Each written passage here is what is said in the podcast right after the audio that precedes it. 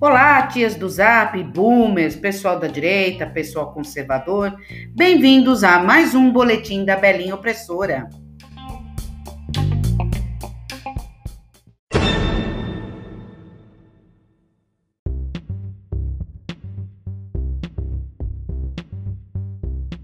Bom dia a todos, menos para a Rede Globo. E você quer saber por que, a Rede Globo odeia o Bolsonaro? Grana ou falta dela, no caso, né? De acordo com os dados do Tribunal de Contas da União, o presidente Jair Bolsonaro cumpriu a promessa de reduzir os investimentos publicitários com propaganda oficial na Rede Globo. A redução de 2018, o último mandato de Michel Temer, foi de 60% para o primeiro ano de mandato, 2019, de Jair Bolsonaro. De acordo com o relatório PricewaterhouseCoopers, auditores independentes, no início de 2002, a dívida da Rede Globo era de 3 bilhões e 583 milhões de dólares. Segundo o portal de notícias Jornal da Cidade Online, em janeiro deste ano, a Globo foi ao exterior para pedir dinheiro emprestado, cerca de 300 milhões de dólares, para poder pagar suas dívidas mais urgentes.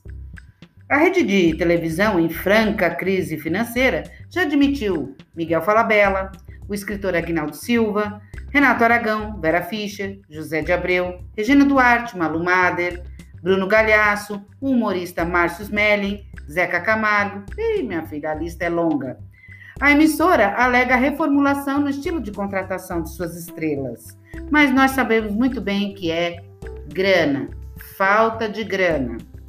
A mesma Rede Globo, que está sendo acusada pelo Sindicato dos Trabalhadores em empresas de radiodifusão e televisão do Estado de São Paulo, de demitir profissionais que estão no grupo de risco para a Covid-19, infringindo a legislação que protege o emprego de funcionários de serviços essenciais que tiraram licença médica durante a pandemia.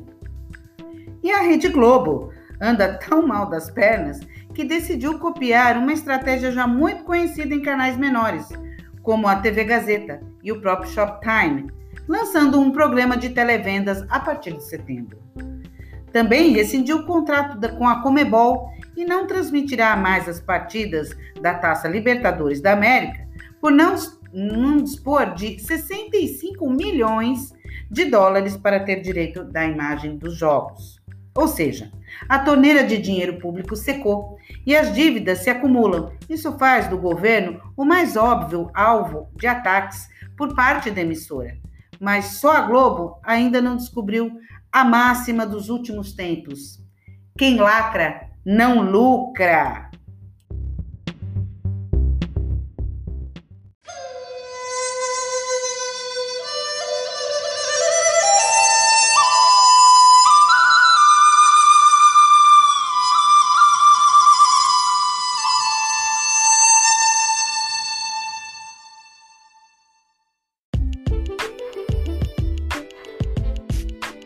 E lá vem a China nos noticiários, hein? China está a usar vacina contra a Covid-19 há mais de um mês. A China autorizou o uso de potenciais vacinas para a Covid-19 em funcionários hospitalares para casos de emergência desde 22 de julho passado, revelou um alto responsável da Comissão de Saúde do país. Em entrevista à televisão estatal CCTV, o diretor do Departamento de Desenvolvimento Científico e Tecnológico da Comissão de Saúde, Zheng Zhongwei, revelou que pessoal médico e funcionários das alfândegas foram vacinados. Estes grupos foram escolhidos porque têm maior exposição ao novo coronavírus. A maioria dos casos que a China agora registra são importados, então as autoridades fronteiriças são um grupo de alto risco também, justificou o comissário. Zeng não detalhou quantas pessoas receberam injeções ou qual a vacina foi administrada, entre aquelas que o país está desenvolvendo. O mesmo responsável acrescentou que o programa de vacinação vai expandir-se para pessoas que trabalham nas indústrias, nos transportes e serviços ou mercados de rua, para criar uma barreira de imunidade. Zeng indicou que as vacinas chinesas serão acessíveis ao público, assim que estiverem prontas e que o preço poderá ser ainda mais baixo do que já anunciado na semana passada pela empresa estatal China National Biotech Group. A informação é que a vacina do grupo vai estar pronta provavelmente em dezembro, a um preço inferior a 121 euros, cerca de 780 reais. Bem acessível, né? E que será comercializada assim que for concluída a terceira fase de testes nos Emirados Árabes. Segundo o jornal oficial China Daily, a China tem cinco vacinas candidatas, que já passaram pelo menos na segunda fase de testes. O período para uma vacina estar disponível para uso em massa é, por norma, entre 12 a 18 meses, segundo a Organização Mundial de Saúde. Pequim, contudo, acelerou o processo devido à emergência de saúde pública e tem permitido que algumas das fases de testes sejam realizadas simultaneamente.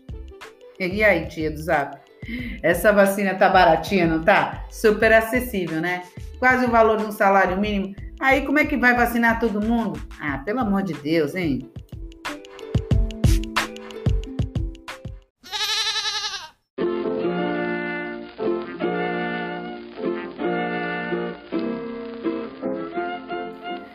Após um ano de cabular aula, Greta Thunberg retorna à escola. A ativista sueca Greta Thunberg está de regresso à escola, um ano depois de ter suspendido os estudos para empreender uma viagem mundial pela defesa do clima. Meu ano sabático acabou e é muito bom poder voltar à escola, disse a ativista sueca de 17 anos, juntando uma foto sorridente ao post no Twitter em que anuncia o regresso aos estudos. Aliás, dá um pulinho lá na, na TL da Greta e veja a cara dela. Ela tá horrorosa, ela parece que tem 100 anos. Tá muito feia, muito acabada.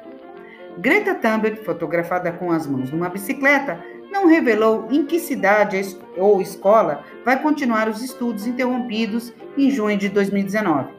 Desde que deixou de ir à escola, Thunberg viajou pelo mundo, alertando para as consequências do aquecimento global, em campanha contra os perigos do uso de combustíveis fósseis, que a levariam à Conferência do Clima organizada pelas Nações Unidas, a COP25, no Chile, que depois foi trans, transferida para Madrid devido a problemas lá no Chile.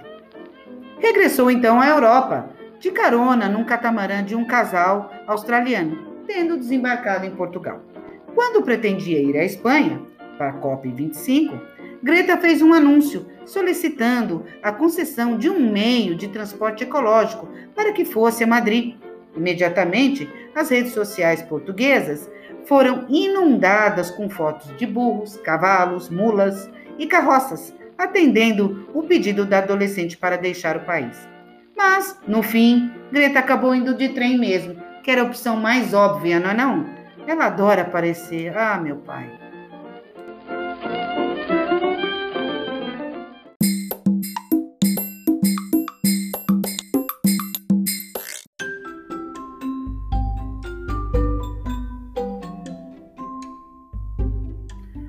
Misterioso caso do hotel com 300 metros de altura que está por inaugurar há 30 anos.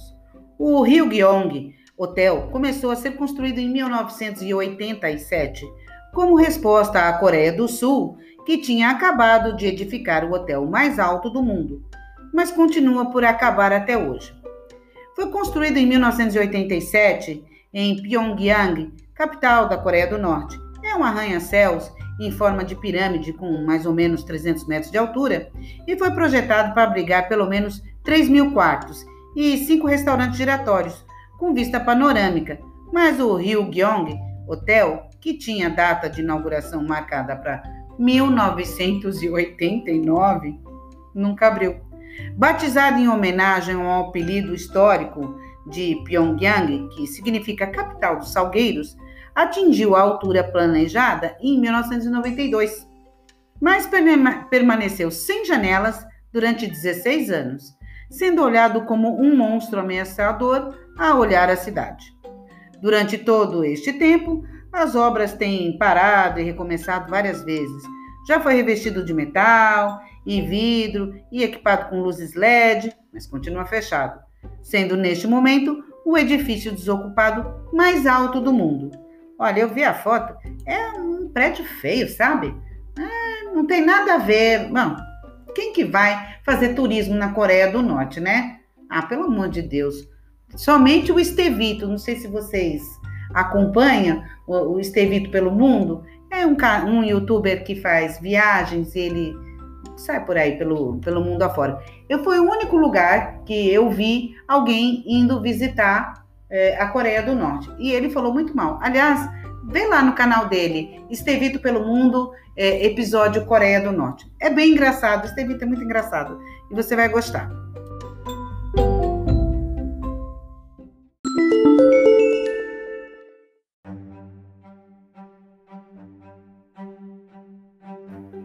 Exército libanês descobre mais 79 containers com produtos perigosos. Entre 14 e 22 de agosto de 2020, foram detectados 25 contentores com ácido clorídrico e outros 54 com materiais que, se houvesse um vazamento, poderiam representar um perigo, asseguram as Forças Armadas libanesas num comunicado. Segundo os militares, que não deram pormenores sobre os restantes materiais, as operações foram realizadas na zona portuária de Beirute, em conjunto com uma equipe de especialistas franceses que chegaram à capital do Líbano poucos dias depois das explosões do dia 4 deste mês.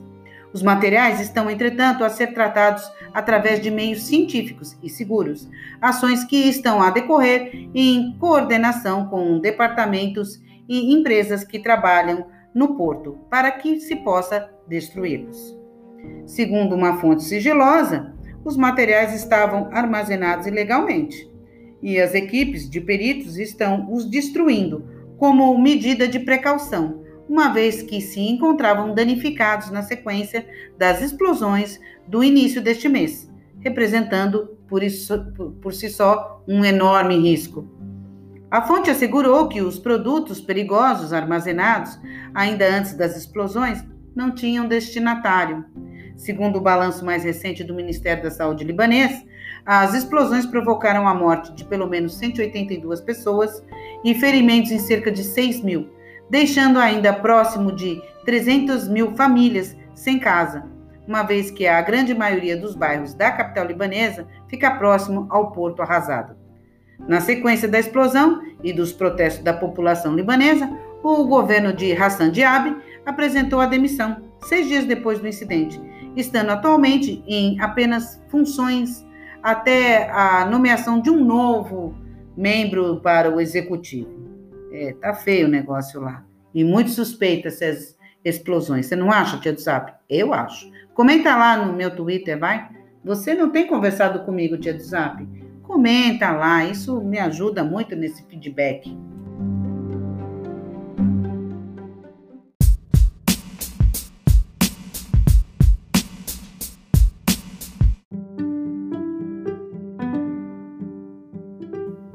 Jovens descobrem tesouro em moedas de ouro com mais de mil anos em Israel.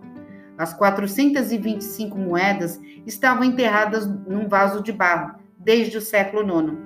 Jovens voluntários a trabalhar numa escavação arqueológica em Israel encontraram 425 moedas de ouro de 24 quilates que estavam enterradas há 1.100 anos.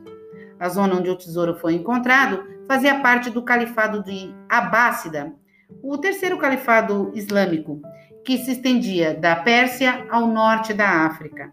As moedas estavam enterradas num vaso de barro desde o século IX. Os especialistas indicam que, na altura, aquele montante seria suficiente para comprar uma casa de luxo numa das cidades do califado. Era uma fortuna.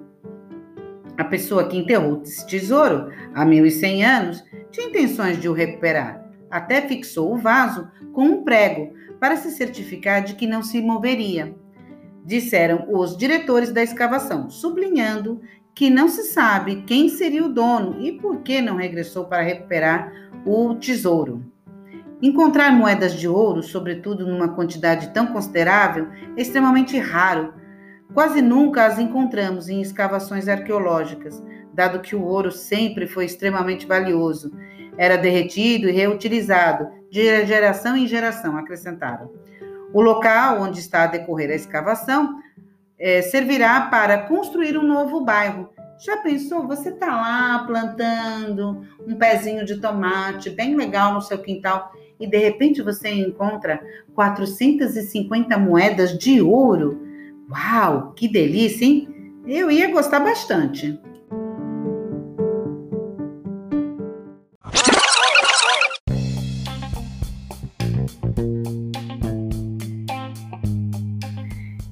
Foram os destaques de hoje, 25 de agosto de 2020, Dia do Soldado, segunda-feira ensolarada aqui na região de Lisboa, mais ou menos 30 graus. Eu espero que gostem, comentem e principalmente compartilhem o podcast nas suas redes sociais. Amanhã, não se esqueçam, no canal da Belinha Opressora, às 19 horas, teremos o Happy Hour Conservador com Rodrigo Moller, o cofundador do Movimento Brasil Conservador. Vai ser um papo super gostoso sobre conservadorismo e sobre o Brasil em geral, tá? Até o próximo boletim da Belinha Opressora. Fiquem com Deus, boa semana!